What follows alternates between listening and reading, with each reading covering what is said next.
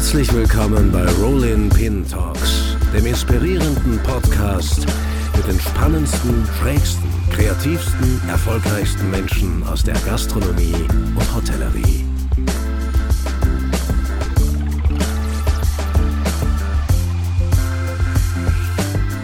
Wir machen eine kurze Werbeeinschaltung für unseren Partner San Pellegrino und Aqua Panna.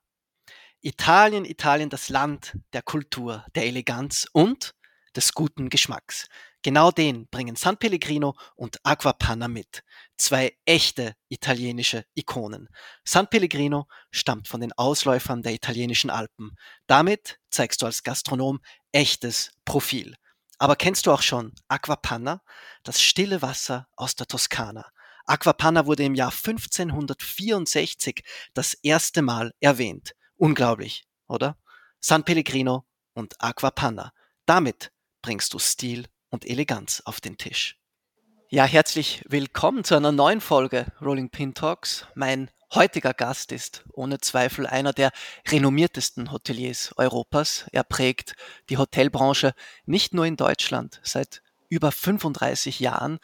Seine ersten Stationen allein zeigen schon, dass da einer von Anfang an an Großes vorhatte. Der Berkeley in London, Hotel de Crillon in Paris oder das Steigenberger Frankfurter Hof. Man sieht, schon als junger Mann lernte er von den Besten der Besten. 1997 begann er seine Karriere bei der Oetker Collection, wurde nur drei Jahre später Managing Director des heute noch legendären Brenners Park Hotel in Baden-Baden, also dem damals fast schon wichtigsten Hotel der Hotelgruppe. Später dann als CEO der gesamten Hotelgruppe gelang ihm auf sehr eindrucksvolle Weise, muss man sagen, die internationale Expansion mit Häusern in Brasilien, den Seychellen oder etwa der Karibik.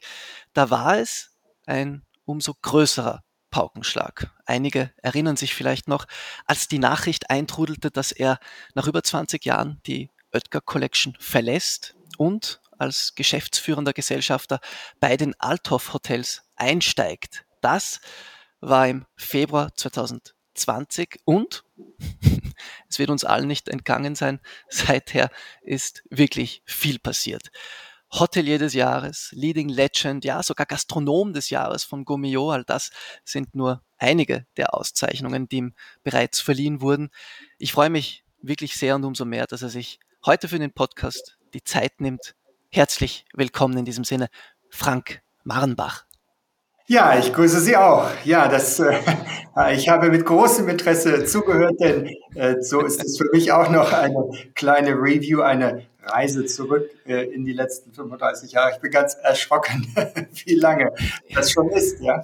Ja, äh, äh ist es tatsächlich. Äh, es ist, äh, sind über drei Jahrzehnten Hotellerie, eine Branche, die sich in drei Jahrzehnten wie Sie wahrscheinlich auch, äh, äh, nehme ich an, das unterschreiben werden, sehr stark verändert hat. Ähm, aber ich möchte eigentlich noch in einem wie etwas kleineren Format noch anfangen. Ähm, Sie sind jetzt etwas über drei Jahre bei Althoff äh, in der Position des geschäftsführenden Gesellschafters. Herr Mahnbach, jetzt Hand aufs Herz. Corona-Krise, Ukraine-Krise, Fachkräftemangelkrise, Inflation und so weiter.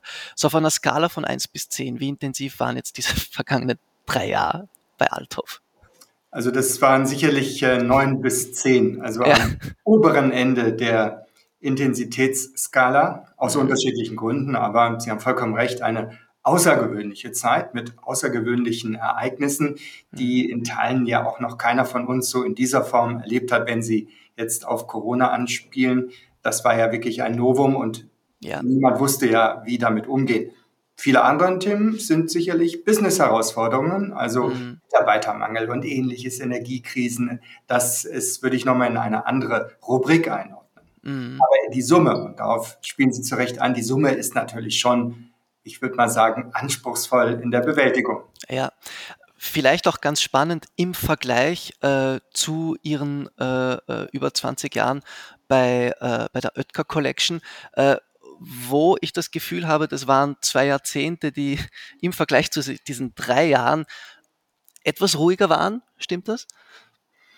Sie waren anders, also ruhig auf mhm. keinen Fall, denn äh, auch der Aufbau der Oetker Collection, mhm. das war ja nicht, äh, das war ja kein Home Run. Das ist ja immer in der Retrospektive ein, der Eindruck, dass ähm, äh, ein äh, Gelingen oder eine erfolgreiche Entwicklung eines Unternehmens begleitet ist von, sage ich mal, guten Rahmenbedingungen, Rückenwind und äh, genügend äh, Geld in der Kasse. Mhm. Und äh, insofern äh, war das eben auch mit seinen eigenen Herausforderungen äh, gestrickt. Ja. Ich, ich ja. weiß noch, als wir die Oetker Collection gegründet haben, äh, bei einem CEO-Dinner äh, im Rahmen des, der, des Investmentforums in Berlin, sagte mir ein Kollege, äh, weißt du, ich finde das total interessant, ähm, was du da vorhast, aber es wird dir nicht gelingen.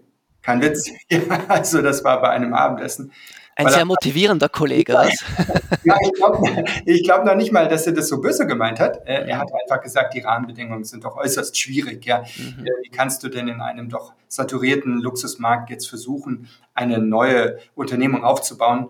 Und im Übrigen, den Namen Oetker kann man ja im Ausland überhaupt nicht äh, aussprechen. O-E-T-K-E-R. Das ist ja ganz schwierig. Und ich habe mich immer mal wieder daran erinnert, weil mich das natürlich zum damaligen Zeitpunkt durchaus herausgefordert hat und auch ein bisschen geärgert hat, also ähm, motiviert hat, das halt zu tun. Ich will damit nur sagen, jede Zeit hat ganz spezifische Herausforderungen ja, und ja. man erkennt rückwirkend, das ist so eine Lebensweisheit, das ist der Vorteil, wenn man in der Tat das schon so lange macht, dass in jeder schwierigen Zeit ähm, nach also rückwärts betrachtet, wenn die bewältigt sind, richtig coole Möglichkeiten da waren. Ah, ja. Nur so schwer zu erkennen, weil sich die Gesamtgemengelage äh, einfach nicht nach Möglichkeit anfühlt. Ja. Und, äh, insofern würde ich sagen, diese Herausforderungen waren damals anders, aber sie waren natürlich auch da in einem auch damals schon durchaus umkämpften Markt im Luxusbereich. Ja.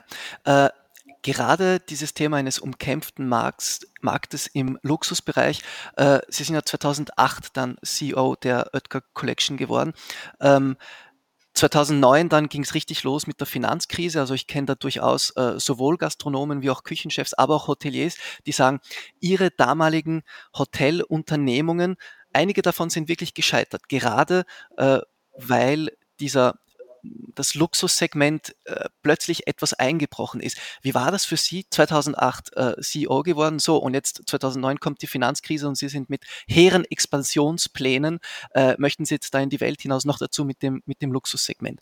Äh, Gab es da wirklich so viele positive äh, Nischenchancen, die man befüllen konnte, oder war das schon ein Kampf auch? Nun ja, also das war ähm, zum damaligen Zeitpunkt, ich weiß das noch, wenn ich, wenn ich das so erwähnen darf, 2008 war ich mit meiner Familie in New York. Meine mhm. Jungs waren damals äh, ja deutlich jünger und wir fuhren auf so einem New Yorker Doppeldeckerbus und fuhren äh, bei Lehman Brothers vorbei. Mhm. Die hatten damals so eine große Leuchtschrift, die wanderte um das Gebäude rum und ich habe zu den Jungs gesagt, hey ihr beiden, wenn ihr da mal arbeitet, also ich glaube, dann habt ihr es geschafft. Und dann wenige Monate später ja, war der Salat da. Ja. Und äh, in der Tat, so, also wenn Sie mich jetzt fragen, denn wir hatten äh, Top-Kunden aus diesem Bereich, auch äh, in unserem Pariser Hotel, dem Le Bristol damals, die einen doch signifikanten An Umsatzanteil hatte, also der, der klassische Business Traveler, der in so einer bestimmten Einkommenskategorie war, und das war auf einmal weg, und zwar vollkommen weg. Ja. Und wir mussten den Gästemix, ähm, nicht nur wir, sondern alle, die eben diese, diese Gäste hatten, radikal umstellen, denn die war einfach nicht mehr da.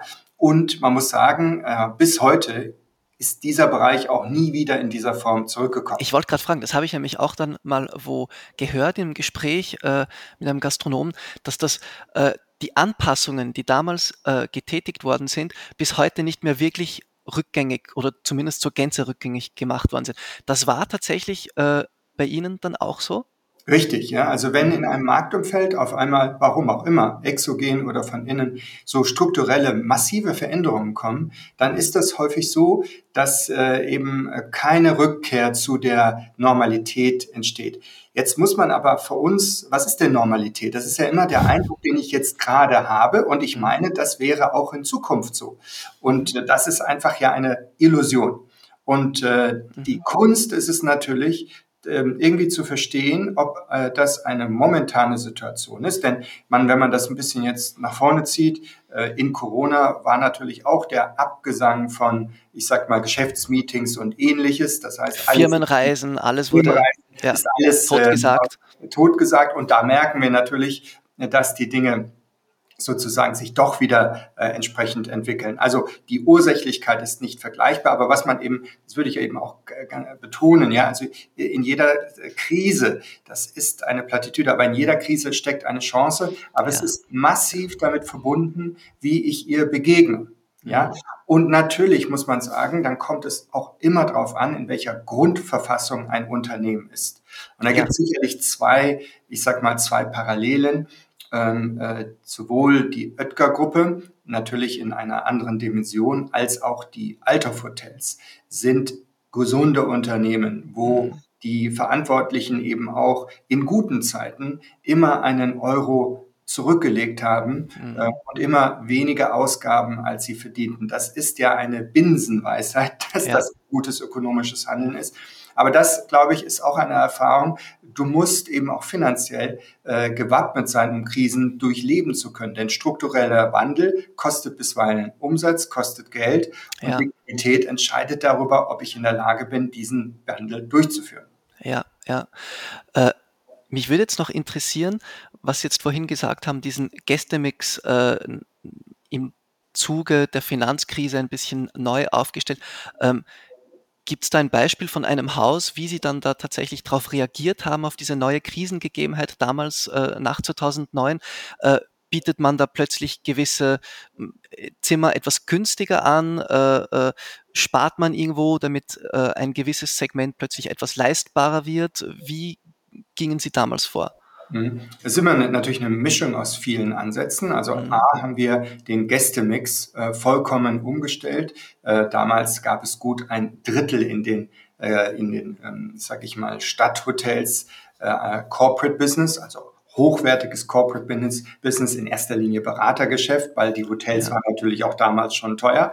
Mhm. Ähm, und dieses Segment haben wir äh, letztlich vollkommen aufgegeben und uns ganz stark fokussiert auf äh, die äh, individuellen Gäste, also mhm. FIT, wie man im internen Jargon mhm. sagt.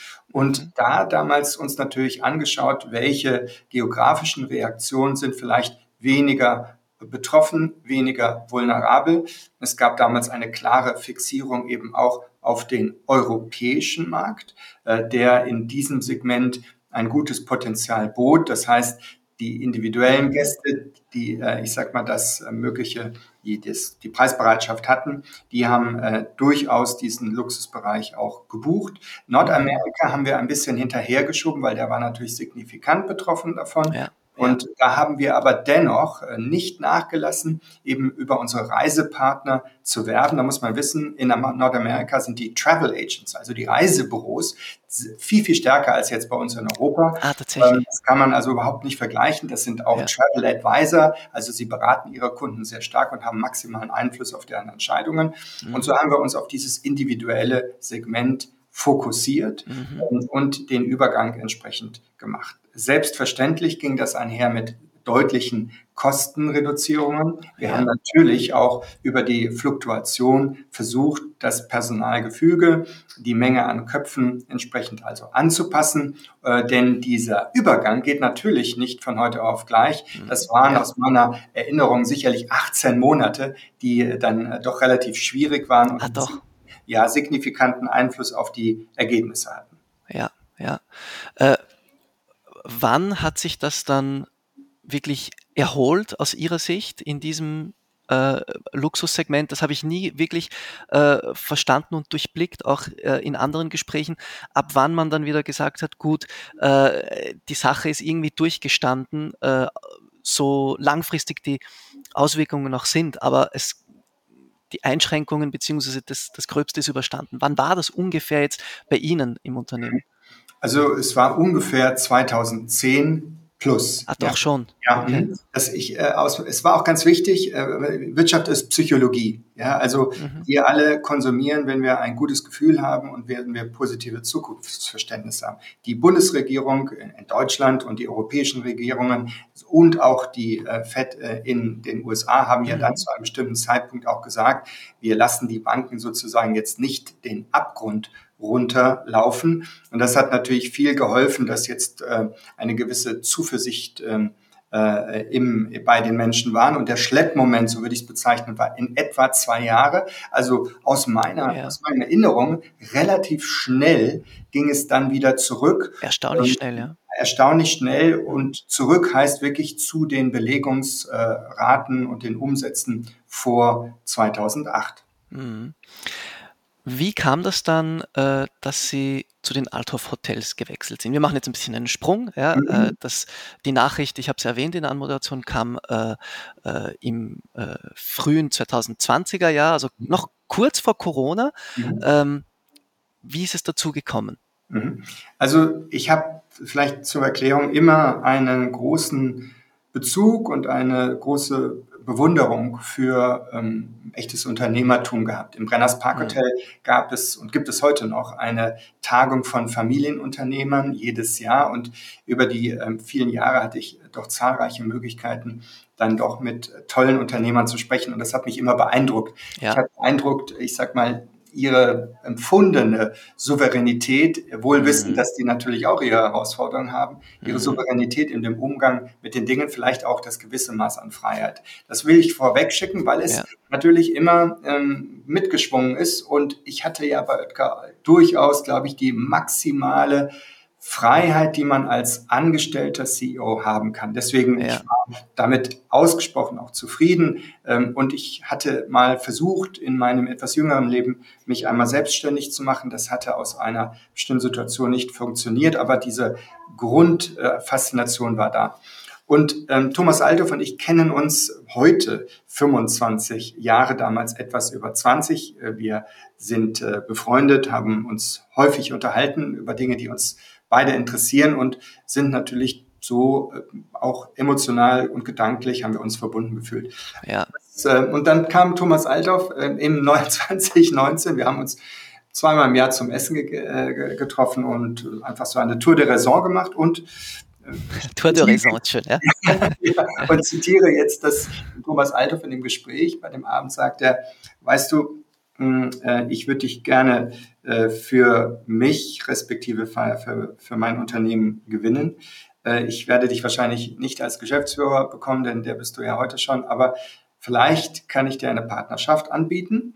Und wenn du das jetzt heute Abend nicht sofort ausschlägst, dann möchte ich dir morgen dazu eine Offerte unterbreiten, die du wahrscheinlich nicht ablehnen möchtest. Das war Thomas Aldorf, der ja ein nicht nur exzellenter Unternehmer, sondern auch ein sehr überzeugender Mann ist. Und ja. Ähm, dazu müssen Sie wissen, ich habe mich 25 Jahre, ich habe mich nie auf ein Vorstellungsgespräch eingelassen. Ich bin häufig kontaktiert worden. Ich habe das nie gemacht, auch nicht einfach mal zu gucken, weil ich auch nicht wollte. Es bestand für mich mhm. überhaupt keine Veranlassung. Aber diese Chance und deswegen vielleicht auch vorweg, was mich, was auch meine, was mich immer fasziniert hat, die habe ich dann in der Tat angenommen und habe mich mit meiner Familie, mit meiner Frau abends besprochen. Ich sagte, du kennst den Thomas ja schon lange, hörst dir doch einfach an. Mhm. Und der Rest ist Geschichte, wie man so schön sagt. Das ja. war hochattraktiv. Und ähm, so kam es dann auch für mich am Ende überraschend zu einem Wechsel, denn meine Lebensplanung, ich habe nie in Dekaden gedacht, aber ich habe eigentlich vorgehabt, zum damaligen Zeitpunkt die Oetker Collection noch sehr lange zu führen und äh, ja, dann äh, erstens kommt es anders und zweitens, als man denkt. Man denkt, ja. äh, ich finde das ganz interessant, was Sie jetzt gesagt haben, dass Sie Thomas Althoff immer wieder mal äh, oder regelmäßig zum Essen getroffen haben. Das war äh, schon äh, vor Ihrem Einstieg in, der, in die Althoff Collection offenbar äh, ja, eine Freundschaft auch. Äh, gleichzeitig aber auch die Konkurrenz. Äh, war das ähm, ist das Usus so, dass man äh, auch mit der Konkurrenz dann gern mal essen geht? Geht es da einfach auch um gegenseitige Neugierde? Äh, ist das auch ein Spannungsverhältnis, wenn man da aus zwei äh, großen, äh, durchaus konkurrenzfähigen Unternehmen äh, zusammensitzt? Oder ist das normal?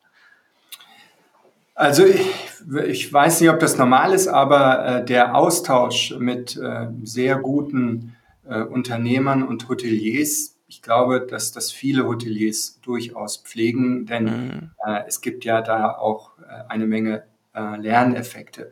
Es gibt mhm. auch Themen, die man ausspart, ja, denn natürlich, wenn ein Wettbewerb da ist, dann gibt es auch Inhalte, die man eben gegebenenfalls für sich äh, behält.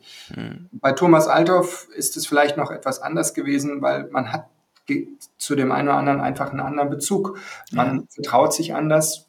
Alles hat eine Entwicklung. Wissen Sie, wenn man sich das erste Mal trifft, dann hat eine Unterhaltung eine gewisse Qualität. Aber wenn Sie ja. sich viele Jahre austauschen, dann entsteht ja auch etwas äh, dabei. Und äh, aus diesen Gesprächen lernen häufig beide.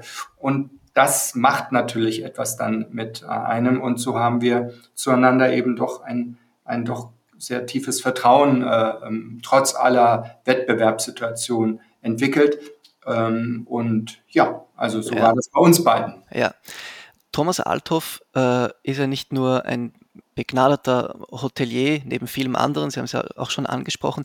Er hat ja auch einen festen Platz in der Geschichte der deutschen Spitzengastronomie. Was da äh, auf die Beine gestellt worden ist, ist äh, auch in Deutschland und wahrscheinlich auch in Europa fast schon einmalig mit einer solchen Dichte an bewährten Spitzenrestaurants, die sich über Jahre hinweg im Drei-Sterne-Bereich halten. Das ist schon sehr beeindruckend. Ähm, ich habe mir dann so in der Recherche ein bisschen angesehen, was waren äh, zu Beginn oder noch zu ihrer Zeit bei der Oetker Collection äh, mögliche Schnittpunkte? Da bin ich äh, auf das äh, Restaurantkonzept gestoßen, was sie damals äh, für das Brenners Parkhotel mhm. Äh, äh, entworfen hatten, äh, wofür sie ja dann letztlich vom Gourmillot als Gastronom, mhm. Gastronom des Jahres auch ausgezeichnet worden sind. War das auch eine, ein Element, äh, das Ihnen den Einstieg in die Althoff-Gruppe äh, attraktiv erschienen lassen hat, dass so ein bisschen die gastronomische Thematik äh, hier und da stark im Vordergrund steht? Mhm. Also unbedingt. Also äh, das Fritz und Felix, was wir damals in Brenners ähm, sozusagen ja wirklich eine starke Veränderung für die damalige äh, Zeit. Mhm. Äh, Gastronomie war bei der Oetker, ist bei der Oetker Collection extrem wichtig, ob Sie das Epicure in, in Paris, in Bristol nehmen Klar. oder, also ja. wir haben immer großen Wert drauf gelegt und ja. der Thomas Althoff hat aber, ich, wie ich immer wahrgenommen habe, in ganz besonderer Art und Weise eben die Gastronomie und die Köche, die damit ja auch ähm, eng verbunden sind, gefördert und äh, sozusagen als wesentlicher Teil der Unternehmens-DNA verstanden. Ja. Und äh, das, glaube ich, war wechselseitig wichtig, weil mir das natürlich gleichermaßen bedeutend ist. Und ähm, es braucht ja auch ein gewisses Gefühl dafür. Dass, ich habe immer gesagt, der Hotelier, der äh, nicht gerne isst, wird wahrscheinlich auch kein tolles Restaurant in seinem Hause haben, weil das ja nicht nur, ich sag mal, äh, nicht nur das, der, der, der Bezug zum guten Essen, aber auch die ähm, ich sag mal, die Bereitschaft, sich mit Gastronomie zu beschäftigen, die natürlich ähm, nach, von nach außen hingerichtet, also A, wichtig ist für Gäste, sie ist hoch emotionalisierend, sie ist ganz kommunikationstauglich, aber es ist in der Erbringung ja, ja eine sehr, sehr komplexe Angelegenheit. Total, ja. Wahrscheinlich das komplexeste, was man in der Hotel Operation hat. Und Vor allem in dem Bereich. Absolut, ja. ja. Und da könnte man bisweilen vielleicht auch sagen, naja, ähm, wenn jetzt jemand da nicht so eine Affinität dazu hat, dann wird er sich drum weniger kümmern. Und so glaube ich, dass das sowohl für Thomas Althoff in dem Blick, den er sicherlich auf mein Tun hatte, als auch umgekehrt wesentlich war, um zu sagen, hey, wir passen zusammen. Ja, ja. Ähm, inwiefern hat dieser Expansionsgedanke auch mitgespielt. Äh, mit Oetker haben sie ja wirklich eine, eine, eine massive Expansion äh, an den Tag gelegt, die ihnen ja wirkt zumindest so äh, mehr als gelungen ist. Äh, in der Althoff-Gruppe ist ja auch einiges äh, in Bewe Bewegung. Also es ist ja äh, ähm, bisschen dieses Thema dann im, äh, im, im, im Vier-Sterne-Bereich auch bisschen was zu machen äh, mit der äh, Ameron-Marke, mit den äh, äh Urban Loft, äh, äh, mit der Urban Loft-Marke. Also da passiert schon äh, einiges. Ähm, ist das auch so, dass Thomas Althoff da jemanden gebraucht hat, der weiß, wie Expansion funktioniert? Weil es ist ja jetzt nicht nur Expansion, es ist auch äh, ja, wie soll man sagen, eine neue Markengründung, das alles ist ja mit dabei. Äh, mhm. war auch das ein Thema? Also der Thomas Aldorf hat ja nun äh, auch bereits äh, lange vor mir das Unternehmen ähm, wachsen lassen. Das heißt, ich, da war es ihm, ja, ähm, klar. habe ich weniger, es war nicht jetzt, es war ihm wichtig, dass mhm. jemand kommt, äh, der eben auch seinen, äh, seinen Weg fortsetzen kann, mhm. der ja auch vorher schon gekennzeichnet war von Wachstum. Ähm, es war auch zudem relevant, auch, ich sag mal, ein etwas internationaleres Wachstum vielleicht ins Auge zu fassen wir, wenn wir sagen international, dann ist es für uns Althoff Hotel sicherlich auch zunächst mal primär Europa. Wir sind mm. ein globaler äh, Player. Das unterscheidet vielleicht auch die Oetker Collection von den Althoff Hotels. Ja. Das sind zwar etwas unterschiedliche Ansätze mm. und natürlich in diesen drei Marken, die Althoff Collection, die Amaron Collection und in diesem, man würde vielleicht so neudeutsch sagen, Premium Lifestyles im Urban Loft, mm. in diesen drei Marken zu expandieren. Und das ist natürlich eine durchaus äh, ein komplexes Unterfangen. Ja. ja wenn, wenn, man jetzt eine Marke hat, die man aufbauen möchte, das ist schon äh, auch äh, durchaus anspruchsvoll. Und ähm, das, ich habe ja im Vorfeld, als ich dann äh, auch, bevor ich unterschrieb, nicht nur meine, ich sag mal, meine finanziell technische Due Diligence gemacht, die natürlich jeder tut, wenn er äh, als Gesellschafter in ein Unternehmen eintritt, ja. äh, sondern auch eine emotionale Due Diligence. Das ist total mhm. wichtig, weil ich natürlich auch verstehen wollte, denn mein ganzes Leben habe ich mich sehr spezifisch um diese fünf Sterne Plus Hotels gekümmert. Mhm. Kann ich einen Bezug aufbauen zu Amaron, einer Marke, ah. vier Sterne Plus ist? Sehr spannende Frage. Ja, habe ich, habe ich, habe ich auch vielleicht, kann ich ein Verständnis und auch ein ja. Entwickeln für zur Urban Loft, weil neben allem, ich sag mal, neben dem Kopf muss ja auch das Herz mitmachen. Leidenschaft entsteht ja auch dann, wenn ich diese Angebote gut finde, sie verstehe, sie gerne habe und darüber eben auch die Teams entsprechend führen kann. Und deswegen waren diese beiden, wenn Sie so wollen, diese beiden ähm, Überprüfungen, äh, also finanziell, technisch und emotional wesentlich. Und das konnte ich eben auch gut zu, zueinander bringen. Mhm. Ähm, ist interessant, weil äh, da wie zwei Ebenen mitspielen.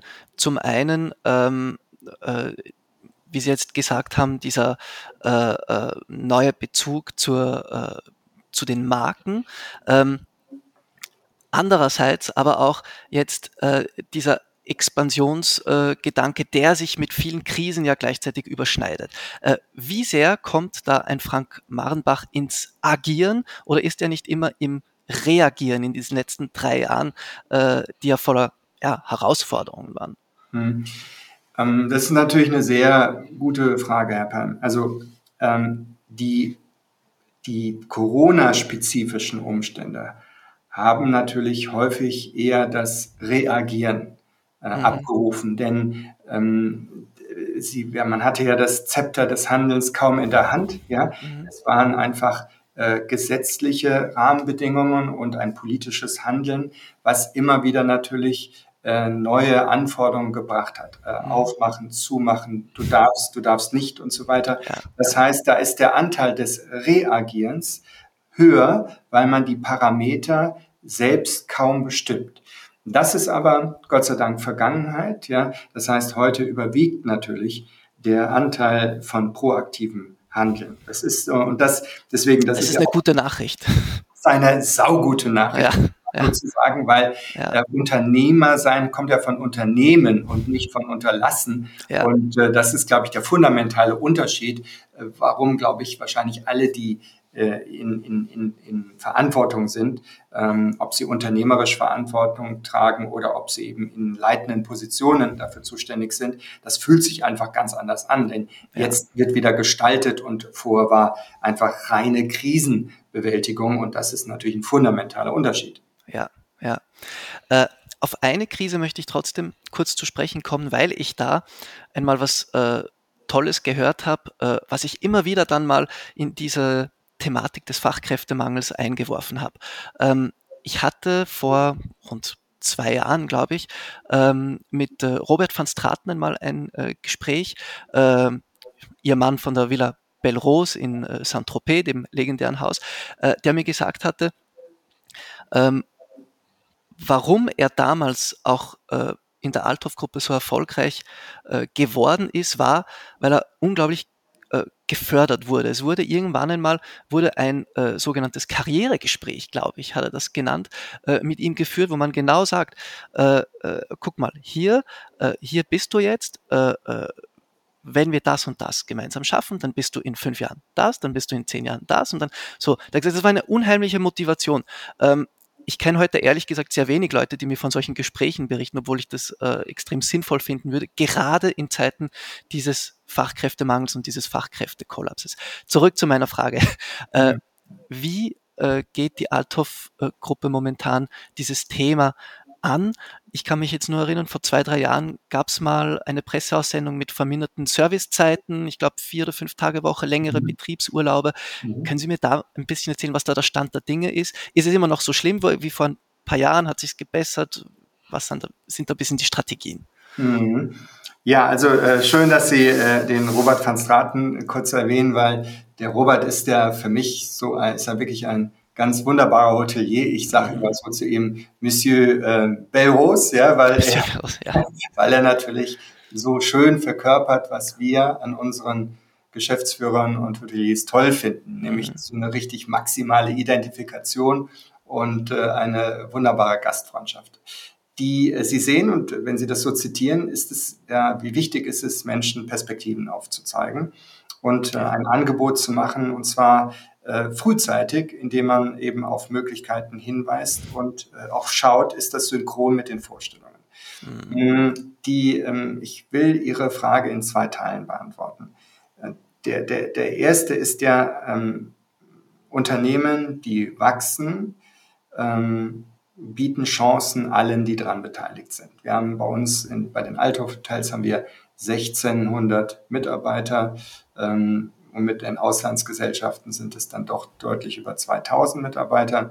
Und ähm, dieser abstrakte Verständnis, Wachstum des Unternehmens bedeutet Wachstum für Mitarbeiter, ist ja gar nicht so leicht umzusetzen. Ja? Denn woher weiß man denn heute, äh, ob denn, ich sag mal, äh, Jean-Philippe oder äh, der äh, Thomas oder wer auch immer äh, in einem der Hotels, welche Karrierewünsche der hat äh, und wo der mhm. hin will. Und mhm. deswegen haben wir in der Krise, und das war vielleicht das einzig Gute, dass wir in der Krise ähm, sozusagen ähm, Zeit hatten, uns um strukturelle Dinge zu kümmern. Und diesbezüglich haben wir ein sehr umfängliches, eine Talentdatenbank aufgebaut. Das hatte auch technischen Hintergrund. Das heißt, wir haben versucht zu verstehen, wie können wir denn sicherstellen, wer, aber auf welcher Ebene äh, sind denn unsere Mitarbeiter? Wo ja. ist denn der zukünftige Sous-Chef, der nächste Küchenchef, der nächste Restaurantchef, der nächste Empfangsleiter, der, die nächste Hoteldirektorin? Wo sind die denn gerade und was brauchen wir denn sozusagen, um die dahin zu äh, bringen? Und wissen die denn überhaupt, dass wir das auch wissen? Ja, ja. ja Damit jetzt ja. nicht jemand sagt, ja, also dann gehe ich mal woanders hin. Und ähm, neben dem Verständnis der Notwendigkeit braucht es dann technische Voraussetzungen, denn Sie müssen ein Gespräch führen, Sie müssen Karriere, ich sag mal, Karriereabsichten eben auch ähm, hinterlegen. Man muss wissen, ja. Man muss, ich ja. muss heute, ich, also ich heute kann ich bei uns im Unternehmen auf Knopfdruck ähm, schauen, wo denn meine zehn Kandidatinnen und Kandidaten für die Position, sag ich mal, des ähm, stellvertretenden Hoteldirektors sind. Ach, tatsächlich. Wir, hm, das heißt, ja. ich habe einen heute doch guten Überblick und was müssen wir für die tun, ähm, damit sie vielleicht die Fähigkeiten erlangen. Und das, glaube ich, mhm. war eine, ein, ähm, schlichtweg eine, eine organisatorisch wesentliche ähm, Möglichkeit, die wir uns in Corona geschaffen haben. Also ja. das vielleicht äh, zu Punkt eins. Die, die zweite Frage, wir haben vieles drumherum gemacht. Wir haben eine Masterclass installiert, für die ich persönlich begleite, 25 unserer jungen Nachwuchskräfte. Ein Jahr, wirklich nur ein Jahr im Sprint, Sprint, um zu gucken, wie kriegen wir die auf ein nächstes Level, aber auch um mir die Gelegenheit zu geben, damit ich nicht in meinem Eiffeltürmchen hier vielleicht Bezug verliere zu den Mitarbeitern. Ich sehe sie natürlich äh, häufig, aber ähm, im Austausch, das liegt eben an der Funktion, muss man eben gucken, dass man nicht isoliert ist. Also wir haben vieles in dem Bereich gemacht. Und dann kommt natürlich, ähm, und das vielleicht ein Rückgriff nochmal auf Corona, das zeigt, wie wichtig Verhalten in Krisen sind. Thomas Althoff hat im März 2020 gesagt, und das war eine wesentliche Aussage, wir werden alles dafür tun, damit wir diese Krise überleben, und zwar mhm gemeinsam mit allen Mitarbeitern. Mhm. Und das finde ich wirklich toll, Herr Palm, wir haben keine einzige Kündigung ausgesprochen. keine einzige Kündigung ja. in dieser schwerer Zeit. Das glaube, das, war, das ist eben auch eine kulturelle Frage, denn ja. natürlich hat das eben auch Geld gekostet, ja. Aber wir haben ähm, äh, eben, glaube ich, ins Unternehmen eine wichtige Botschaft gesendet. Äh, dennoch haben auch wir uns nicht befreien können von der irren Personalknappheit. Das heißt, mhm. und ich habe mal versucht zu verstehen, warum ist das denn so? Wieso war denn da auf einmal so eine Personalknappheit? Ja, relativ einfach. Die Fluktuation, die ja in der Hotellerie, Gastronomie insgesamt immer höher ist als in anderen Branchen, das ging ja erstmal weiter. Aber die der, der Influx, also die, der, das Hinzukommen, das hörte auf. Deswegen sahen ja alle Hotels und äh, Gastronomien sich damit konfrontiert mit ja. akutester Personalknappheit. Ja. Das ist heute besser geworden. Ne? Das heißt, wir tun uns heute doch wieder leichter. Da kommen viele Dinge dazu. Tariflich ist einiges gemacht worden. Benefits in den Unternehmen wurden nicht nur, wir können ja keine Branche verändern, Althoff. Ja, ja, das sind ja viele Player, das muss man ja gemeinsam machen. Und da hat sich eben doch einiges ergeben. Anpassung von Arbeitszeiten. Wirklich ein bisschen, also genau, die sind einfach vorbei, die Zeiten abhaben. Sie können nicht Mitarbeitern verlangen, dass sie, sag ich mal, von früh bis spät ununterbrochen arbeiten. Am besten auch noch immer Weihnachten und Ostern und am Samstag und am Sonntag und am Ende erwarten, dass die sagen, hey, das ist ja das Beste, was mir passieren könnte. Man muss mhm. eben heute das ein bisschen mehr in der Balance halten. Und weil da eben viel passiert ist, weil sich das wieder entsprechend beruhigt hat, ist die Situation etwas gelindert. Ja? Mhm. Nach wie vor aber, und das ist wichtig, halte ich die größte Herausforderung, auch für uns als Unternehmen, auch für alle anderen, in dem, wie wir wachsen und expandieren können. Die Verfügbarkeit von gut ausgebildeten Menschen, die Freude an unserer Branche haben. Das nicht das ja. Geld, Herr Palm. Ja. Geld, natürlich ist Geld immer knapp, man muss sich darum bewerben, man muss es verdienen, man muss es sich leihen, je nachdem, wie man etwas finanziert. Aber wenn das Projekt gut ist, das kriegt man.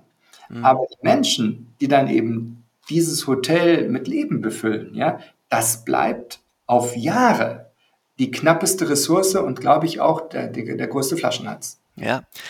Kann man sich heute eigentlich auf ähm, die Ausbildung, die vor dem Eintritt ins Unternehmen äh, äh, abgeschlossen worden sind, äh, verlassen oder setzt ein Unternehmen wie das Ihre, das sehr stark in Mitarbeiterförderung investiert, eigentlich zum Großteil auf das, was die Mitarbeiter dann bei Ihnen lernen, ob jetzt im Arbeitsalltag oder in Kursen?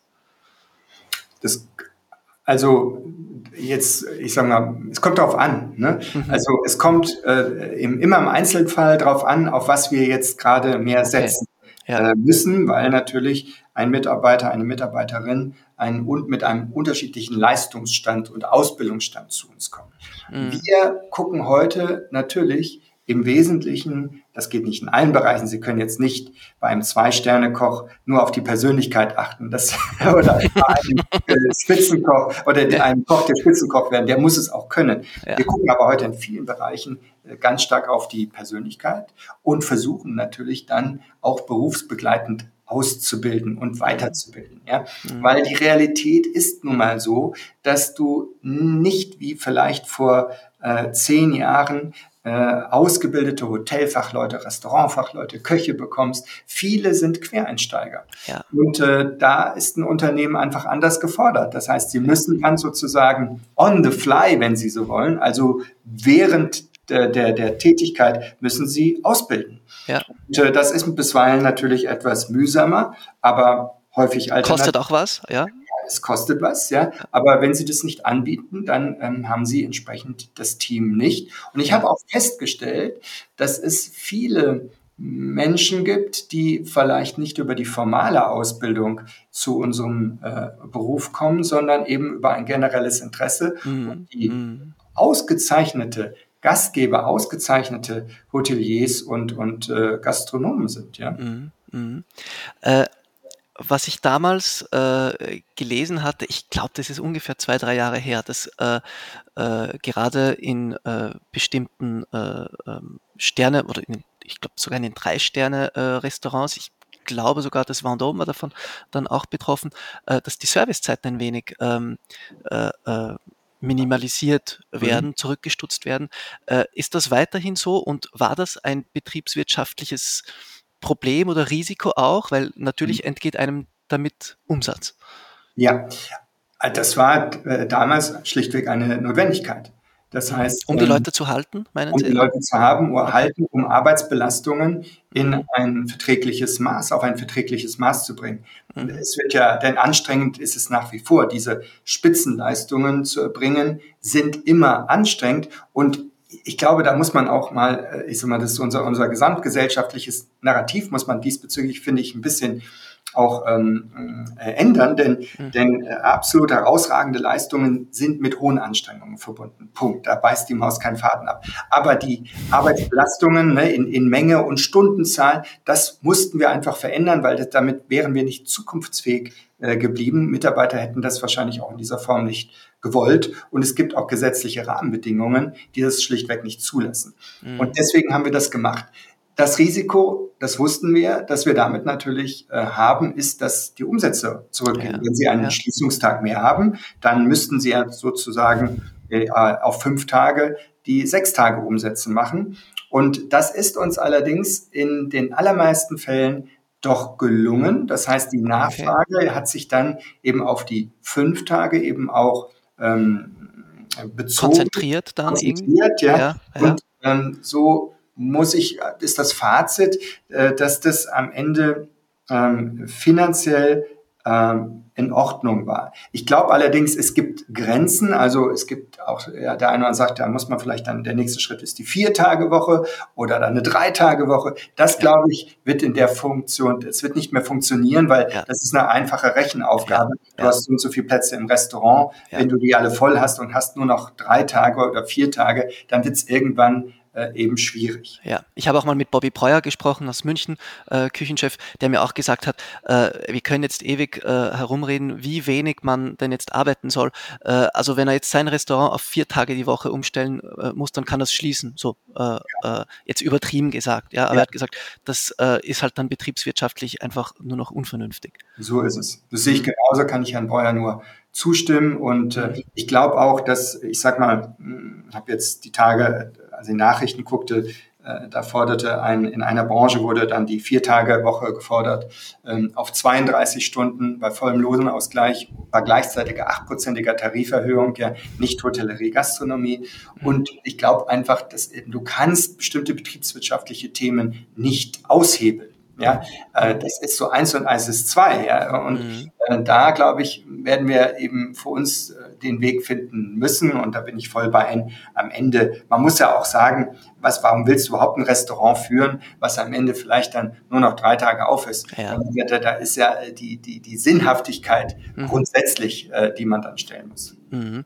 Jetzt abgesehen vom betriebswirtschaftlichen, hat sich dieser Schritt ähm, auch dahingehend bewährt, dass die Leute dann tatsächlich geblieben sind? Mhm. Also wir auch, auch wir haben, glaube ich, in dieser Corona-Zeit so eine Talsohle durchschritten. Ne? Mhm. Das heißt, mhm. war, äh, wir haben das gemacht, ja, ähm, aber es ist dann erstmal trotzdem ein Stückchen schwieriger geworden, ne? weil man vielleicht eben auch Dinge, die auch vorher irgendwann entstanden sind, ja, also man spricht ja dann von so einem Hockeystick-Effekt. Das heißt, du triffst eine bestimmte Entscheidung, weil du erkennst, dass Umstände diese Veränderung erfordern. Aber die Notwendigkeit ist ja eigentlich gestern entstanden, also abstrakt gesprochen. Ja. Und deswegen ist der Effekt aus einer Verbesserung entsteht dann ein bisschen später. Und ja. so war das eben auch bei uns. Das heißt, wir haben da schon, und dann muss man das auch so sagen, wir haben da schon anderthalb, zwei schwierige Jahre gehabt, wo wir mhm. dann doch auch in dem top-gastronomischen Bereich sehr viel mit Engpässen äh, zu tun hatten. Ähm, Beispiel wirklich händeringend einen guten Patissier, eine gute mhm. Patissiere gesucht. Immer schwieriges Thema, ja. Super schwieriges Thema und ja. äh, insofern ja war trotz der Entscheidung äh, das äh, eine Weile auch für unsere Top-Chefs äh, eine wahnsinnige Herausforderung. Ja, weil mhm. es ist ja mhm. auch so, da kannst da, du musst ja immer auf den Punkt die Leistung bringen, ja.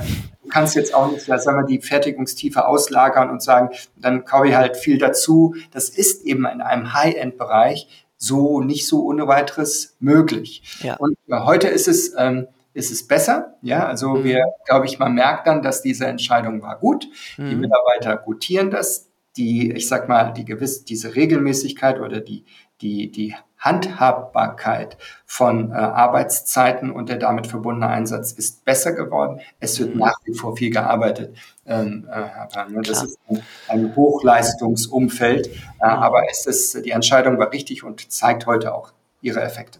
Ja, äh, ich finde, wir sind jetzt ganz schön drin in diesem ähm, äh, gastronomischen Thema äh, ihrer, mhm. ihres Unternehmens, der Altholf-Gruppe. Ähm, eine weitere ähm, Herausforderung, äh, nehme ich an, in Ihrer Position, äh, war auch das Frühjahr. Äh, wir erinnern uns, es gab äh, doch äh, dieses äh, äh, Drama und auch diesen medienwirksamen, diese medienwirksame äh, äh, äh, Happenings rund um Christian Jürgens im, im Restaurant Überfahrt. Ähm, können Sie ein wenig erzählen, wie das, inwiefern Sie dabei gefordert waren. Ähm, für alle Zuhörerinnen und Zuhörer, die es jetzt vielleicht nicht mehr ganz am Schirm hatten, da gab es diese äh, ja, äh, Missbrauchsvorwürfe von Küchenchef Christian Jürgens gegenüber seinen äh, Mitarbeitern. Die Folge war, dass er dann äh, tatsächlich abgesetzt äh, worden ist und äh, durch den Berliner Gastronom Teducno jetzt ersetzt äh, wurde. Das wurde äh, im Frühling dann bekannt. Äh, wie war das für Sie? Wie, was waren da Ihre Zugänge, Ihre Gedanken auch, als das angefangen hat, medial geradezu viral zu gehen? Hm. Gut, das ist ein Thema, auf das ich eigentlich äh, nicht äh, im Detail eingehen möchte. Das mhm. wird sicherlich auch jeder Hörer verstehen. Ähm, es war äh, eine, eine äh, schwierige Zeit. Äh, mhm. wissen Sie, am Ende, ich habe die Verantwortung für äh, viele Menschen und eben auch für Betroffene. Ja, also mhm. es ist eben eine Situation, die uns alle gefordert hat und ist eben für alle Betroffenen unschön und ja. äh, auch schwierig, auch emotional sehr berührend. Und äh, ja, da ist, ist es immer dann mh, mm, äußerst anspruchsvoll, dort richtige Entscheidungen zu treffen, ja. gemeinsam mit allen ja. Äh, fair vor allen Dingen, ja, und eben auch gewissenhaft zu prüfen. Und ich denke, das haben wir dann am Ende auch, ähm, ich sag mal, bestmöglichst gemeinsam getan. Hm. Ähm, mit der neuen Situation mit äh, Tedukno, der das äh, Duk jetzt im, im, in der Überfahrt äh, führt, das meines Erachtens sehr gut ankommt. Äh, wie war das äh, für Sie, äh, doch da eine ganz neue Schiene ähm, aufzusetzen? Ähm, äh, war das von Anfang an dann irgendwie so klar, gut, wir machen jetzt da mal was ganz Neues oder hat man sich das dann irgendwie so im, im Laufe von Gesprächen sich gedacht, ja, gut, lass uns da mal irgendwie was äh, machen, was die Leute so nicht erwarten würden. Ist ja mhm. schon ein mutiger Schritt. Ja, mhm. mhm. ja also das, wissen Sie, ähm, wenn ich jetzt sagen würde, das war alles von langer Hand geplant, äh, das äh, könnte ich zwar sagen, aber das entspricht dann natürlich nicht ganz mhm. sozusagen der Realität, denn wir waren ja damals äh, damit konfrontiert, eine Lösung zu suchen. Und da bin ich einfach ähm, äh, Duck sehr dankbar, dass wir relativ schnell gemeinsam dort eine Möglichkeit gefunden haben. Das war um, unheimlich schnell. Also ja, wirklich unheimlich ja, schnell. Das ähm, lag natürlich daran, dass wir mit äh, Duck äh, in Südfrankreich das Club Landochin haben. Das heißt, äh, das ist eine. In der Villa Belrose, richtig? In der Villa, richtig, ja. in der Villa Belrose, ein äh, ein gutes gastronomisches Konzept, was wir gemeinsam ja. machen. Ja. Und das war, das heißt, äh, eine gewisse, wir kannten uns, ja, und eine gewisse Vertrautheit, denn ansonsten sind diese Dinge ja gar nicht möglich. Mhm. Ähm, wir, Sie wissen, dass das eben auch ähm, äh, in, in ähm, am Tegernsee ähm, äh, zunächst eben auch ein, ein, ich sag mal, ein Gastspiel von äh, Duck äh, dort ist. So ja. was ursprünglich geplant. Ja, auch wichtig. Ja. Und ähm, wir wollten natürlich auch eine gewisse Trendschärfe, wenn Sie so wollen, mhm. zu dem Vorgängerkonzept. Ja, sonst wird man mhm. ja immer sofort verglichen und dann heißt es, ne, das Stimmt. ist dann aber nicht ganz so gut oder Stimmt. deswegen ist ein grundsätzlich anderes Konzept, um eben dort ähm, auch nicht äh, ja etwas A Neues auch für den Moment zu bieten und äh, aus dieser, ich sag mal, unmittelbaren Vergleichbarkeit rauszukommen. Das war die Motivation und das ist uns auch gut gelungen. Ähm, auch da ist es ja so, man weiß ja nie genau, ähm, wird es jetzt angenommen, wenn mhm. etwas sehr anders ist, mögen mhm. es die Gäste, am Ende tun wir die, das ja für unsere Gäste, ja, wir müssen es entsprechend gutieren und äh, da freue ich mich, dass es einfach so guten Anklang gefunden hat und äh, ja, wir werden sehen, wie wir mit diesem Konzept auch weitermachen. Ist das möglich, dass das in andere, ähm, in andere Althoff-Hotels äh, auch Eingang findet? Oder was meinen Sie genau damit? Also das wird man einfach sehen, wie sich die okay. Dinge äh, entwickeln. Ähm, ich sag mal, wir äh, generell, äh, die, mit Duca ist ja die einzige externe Partnerschaft, die wir haben, mhm. weil wir natürlich bei Althoff Hotels äh, schon stark, und das werden wir auch in Zukunft tun, darauf setzen, äh, auch von innen heraus, ja, diese Kernkompetenz äh, zu besitzen mhm. und sie weiterzuentwickeln. Ne? Mhm. Das heißt, äh, wir werden auch in Zukunft, wir haben ja einige schöne Projekte, ob jetzt ähm, ein Domhotel in Köln oder die ehemalige Villa Kennedy und andere, da werden wir natürlich auch ähm, schauen, dass wir Top Nachwuchsköchen die Chance bieten, mit uns zu wachsen. Und mhm. das werden wir auch in Zukunft ganz konsequent verfolgen. Das hat die Gruppe in der Vergangenheit erfolgreich gemacht. Mhm. Und es ist ja auch so, dass sie, wenn sie sich diesem Thema auch verschreiben, in eigener Kompetenz äh, als Arbeitgeber für junge Kolleginnen und Kollegen in dem Bereich attraktiv sind. Ich habe letztens, ähm, in, ja. ich habe es vorhin erwähnt, äh, unser Programm Horizon, also Horizonte, das sind dieses, dieses ähm, Nachwuchsprogramm, wir nennen es Meister, Meisterklasse, Masterclass. Mhm. Da sind eben auch zwei Köche drin. Und die haben im Erstgespräch gesagt, ach wissen Sie, äh, Herr Marmlach, wir sind auch deshalb zu Althoff gekommen, weil bei Ihnen kann man richtig gut kochen, sagen die Köche. Ja. Ne? Und das, äh, was mir abstrakt immer klar war, wenn Sie das nochmal konkret hören, dann mhm. merkt es natürlich, wie wichtig ist, dass man eben diese Möglichkeit auch in Zukunft erhält. Deswegen ja. Ausblick auch, ja, also wir werden auch in Zukunft jungen Nachwuchskräften diese Möglichkeiten bieten. Und im Übrigen haben wir auch ein absolut klares Bekenntnis zu gastronomischen Spitzenleistungen. Ja. Es könnte ja auch sein, dass man sagt, wir gehen jetzt mal primär auf eine Lifestyle-Gastronomie. Ja. Und die Spitzenleistungen rücken vielleicht ein bisschen in den Hintergrund. Es soll zunächst mal populär sein, aber auch Spitzengastronomie muss populär sein. Aber Sie wissen, ja. wie ich das meine. Ja, ja? Und da haben wir bei Althoff wir haben ja in den Hotels, ich habe gar nicht genau nachgezählt, also weit über 30 Restaurants, weit über 30 Restaurants. Und wir haben gesagt, in einem bestimmten Segment werden wir auch in Zukunft uns absolut und eindeutig dazu bekennen. Mhm. Äh, also keine äh, Qualitätsschraube, die da in absehbarer Zeit unter Ihnen heruntergedreht würde, was die Gastronomie betrifft, ist äh, grundsätzlich, glaube ich, äh, für alle unsere Zuhörerinnen und Zuhörer eine, eine, eine, gute Nachricht. Ja.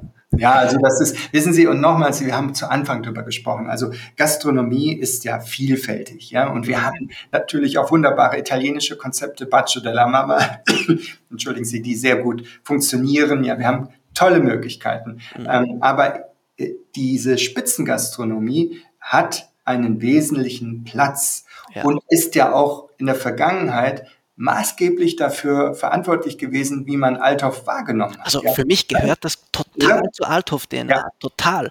Ja. Und das sehr, sehr beeindruckende an dem Ganzen finde ich, dass ähm, Althoff trotzdem eine, wie soll ich jetzt sagen, äh, intime Marke ist, also etwas äh, Intimes ausstrahlt, das ganz, ganz weit weg ist von Kette.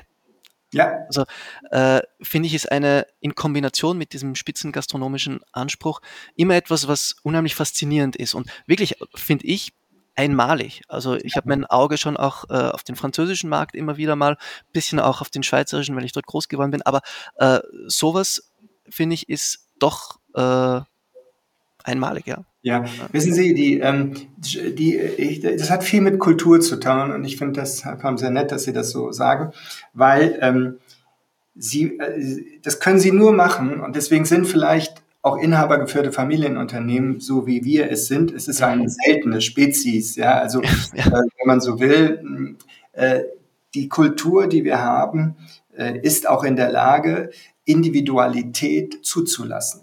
Ne? Das heißt, wenn Sie absolut herausragende äh, begabte Menschen um sich haben und die Spitzenköche sind das ausnahmslos, dann muss die Kultur die Fähigkeit haben, eben auch diese Individualität unterzubringen. Mhm. Ne?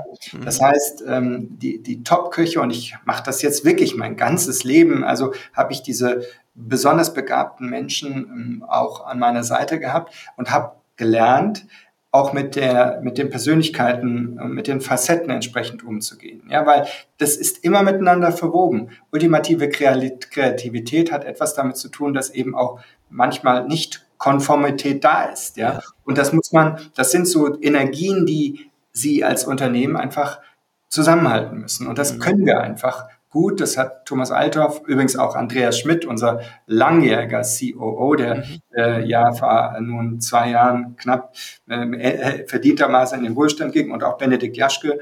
Das haben die natürlich alle und das müssen wir beschützen und dann wird man vor allen Dingen auch attraktiv für die, diese Persönlichkeiten. Ja, ja. Ähm, als zweitletzten Punkt, der letzte Punkt wird schnell, äh, relativ schnell sein, glaube ich. Da sprechen wir dann noch äh, darüber, was äh, Sie sich persönlich äh, wünschen für die Zukunft. Ich würde aber noch gern was äh, einschieben, was meines Erachtens äh, sehr relevant ist. Ähm, Sie haben vor kurzem jetzt auch ähm, eine Art Nachhaltigkeitsphilosophie vorgestellt, die die Althoff Hotels ähm, äh, in Zukunft äh, prägen soll, äh, soll in diesem unternehmerischen Fokus äh, sehr wohl dann einfließen, eine Art Environmental Social Government, wenn man so will. Ähm, wie geht man dieses Thema im Luxussegment, der ja doch äh, sowohl was Ressourcen äh, angeht, äh, wie auch mit vielen anderen Dingen zusammenhängt, die äh, äh, nicht immer als sehr umweltkonform wahrgenommen wird. Wie geht man mit diesem Spannungsfeld um und ähm, was schwebt Ihnen da genau vor? Hm. Also das ist natürlich eine Fragestellung, da könnten wir einen eigenen Podcast machen. Weil oder, oder zwei, ja, ist mir bewusst. Ähm, ja, deswegen versuche ich es in der gebotenen Kürze zu beantworten. Mhm. Äh, zum einen, zunächst glaube ich, dass das Luxussegment, äh, ob Hotellerie, Gastronomie oder auch andere Bereiche, dass es ultimativ wichtig ist, sich diesen Themen, subsumieren wir es mal unter Nachhaltigkeit, positiv zu verschreiben. Warum? Ja. Der Gast, der viel Geld ausgibt für eine Dienstleistung, ein Abendessen, ein Produkt, äh, der möchte seinen Konsum positiv erleben. Er möchte auch gut darüber berichten können. Er möchte sagen dürfen, dass er in einem Vendôme ist und dort toll gegessen hat. Bei, ähm, er will das also leichten Herzens tun und er möchte dafür nicht sanktioniert werden. Das heißt, er möchte keine Reaktion die dann eben negativ ist und ihn sozusagen schlecht darstellen lässt. Ihn, sie natürlich, die Kundin, der, der ja. So. Und deswegen ist es ja unsere Aufgabe, dass wir äh, die ähm, Erbringung der Leistung, was wir kaufen, wo wir es kaufen, ähm, wie wir damit umgehen, dass wir diese Verantwortung uns als Unternehmen stellen. Und so, mm, so vielleicht so ähm, überraschend das klingt, da tut sich der Luxusbereich natürlich eigentlich noch leichter, weil natürlich auch andere Preise verlangt werden. Sie ah, können ja, heute stimmt. natürlich auch, äh, ja. ich mal, Fisch aus einer sorgsamen Zucht kaufen, weil der Gast auch sagt, ich bezahle mehr. Ja. Anders sieht's ja aus im Economy-Bereich, wenn Sie zum Beispiel im Frühstücksbuffet da die Lachsplatte angucken. Ja, klar. Im Übrigen haben wir bei Amazon abgeschafft, ja, auch eine der Teile, weil wir gesagt haben, das passt nicht zur Philosophie, diesen, sage ich mal, Billiglachs sozusagen, der weder für die Tiere am Ende auch für den Menschen ähm, gut ist. Wenn wir das nicht leisten können, dann müssen wir es aus dem Programm nehmen. Das ja. müssen wir natürlich in Grand Hotel Schloss Bensberg nicht, ja. ja. Aber es gibt äh, im Amaron in einem etwas vielleicht anderen Preisbereich, da haben wir das getan. Deswegen, Aber gerade im Grand Hotel kann man dann zum Beispiel ja. einen nachhaltigen Lachs anbieten, Absolut. weil der mehr kostet und ja. Ganz genau. Ja. Und deswegen ist das, das Luxussegment, wenn es sich dem auch vernünftig äh, verschreibt, natürlich äh, vielleicht sogar noch besser in der Lage, äh, das zu tun.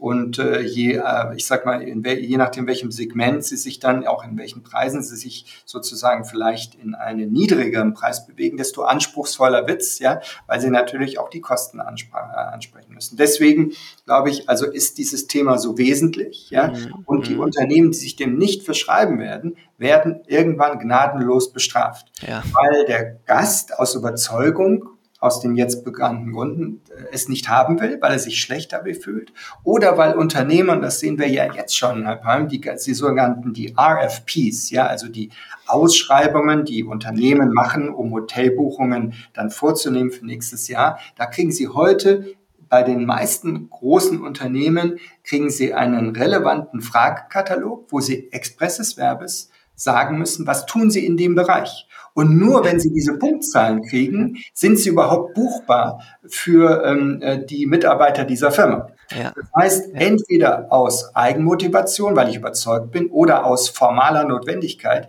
Unternehmen müssen das machen. Und weil wir es machen müssen, haben wir uns unterschieden, äh, entschieden, das tun zu wollen. Mhm. Und äh, damit das eben auch im Unternehmen eine gewisse Begeisterung auslöst, ja, und nicht als nächster, ich sag mal, äh, Amtsschimmel daherkommt oder ähm, noch eben mehr, ja, was man noch mehr ans System. Und das, so ist unser Blick da drauf. Und wir haben uns ja dem Programm UN Global Compact äh, verschieben. Ah, tatsächlich, okay. Also ja. nicht nur jetzt einer nationalen Initiative, mhm. weil das ist eben auch das meine ich jetzt nicht in der eigenen Überhöhung, aber Thomas Althoff und ich empfinden natürlich auch unser unternehmerisches Tun als eine Verantwortung. Ja, wir können ja das gestalten, wir können das prägen, wir haben die, die Möglichkeiten, das zu beeinflussen. Und ähm, dieser viel zitierte Begriff des Corporate Citizen, das Unternehmen ist Teil einer Gesellschaft. Mhm. Und wenn man in einer Gesellschaft gut wahrgenommen werden müssen, musst du deinen Beitrag leisten. Du kannst natürlich und musst auch die, darfst die Gewinne vereinnahmen, wenn du gut bist. Du musst eben auch Beitrag, musst ein Stückchen ja. zurückgeben. Und äh, deswegen finde ich das wichtig. Und wenn wir das alle gemeinsam tun, ja, die Welt können wir nicht verändern, wir Althoff-Hotels. Aber äh, eine Menge Althoff-Hotels, sag ich mal, oder Kollegen, die können da natürlich schon einen Unterschied machen.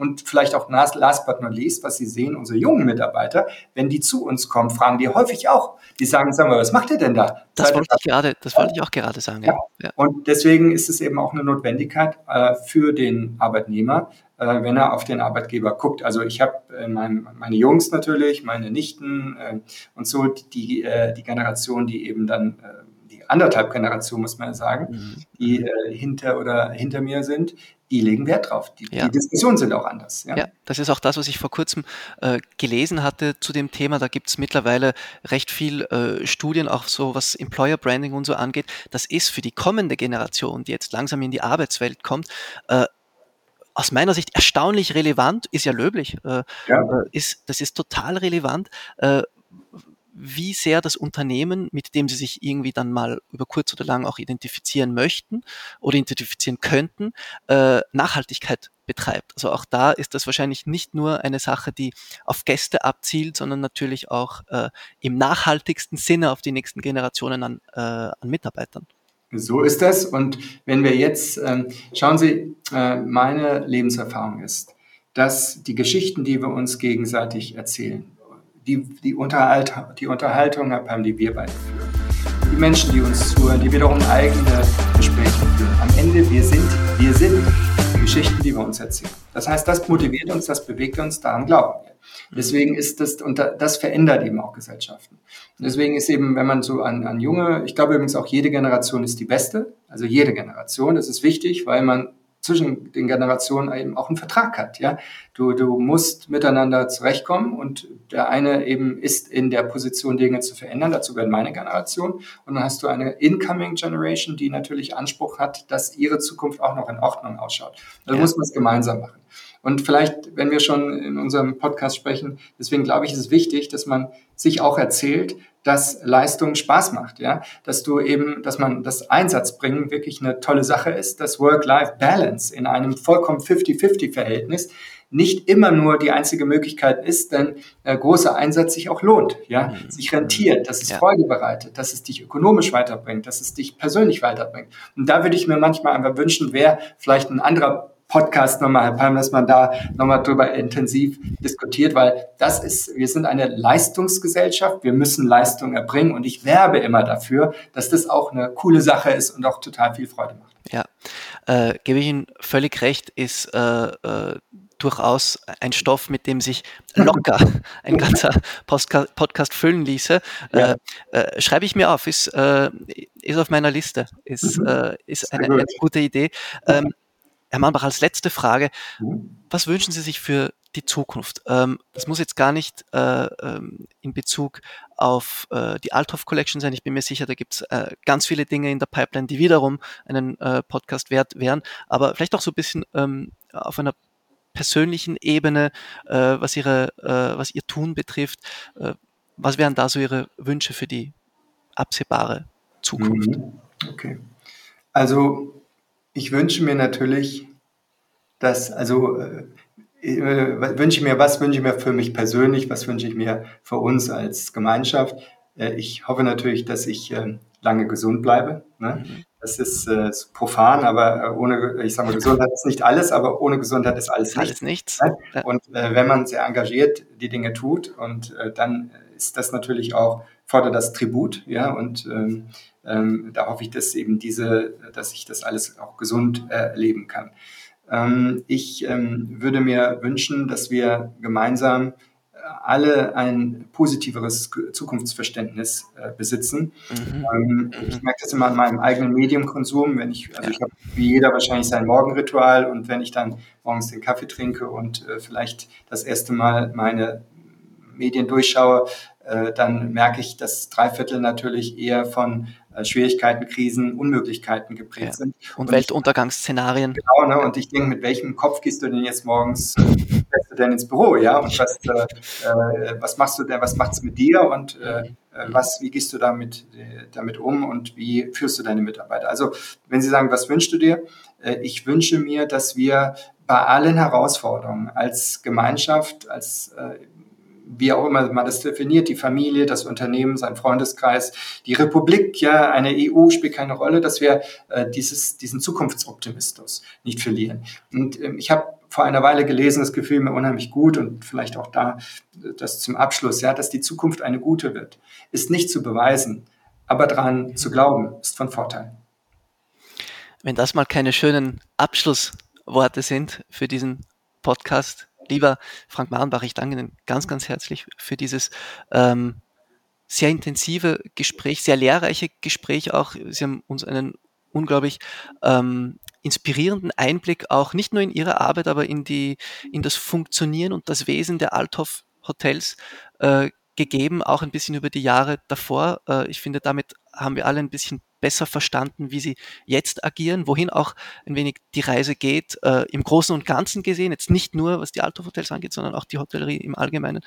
Vielen lieben Dank für die Zeit ja. und ich habe großen Spaß gehabt, mit Ihnen zu sprechen heute. Ja, lieber Lukas Palm, das beruht auf Gegenseitigkeit und ich hoffe, dass äh, die Zuhörer ähm, vielleicht eine Idee jeweils für sich mitnehmen ähm, oder eine halbe, äh, dann wäre ja dieser Podcast, äh, würde er einen kleinen Beitrag leisten. Ich danke Ihnen.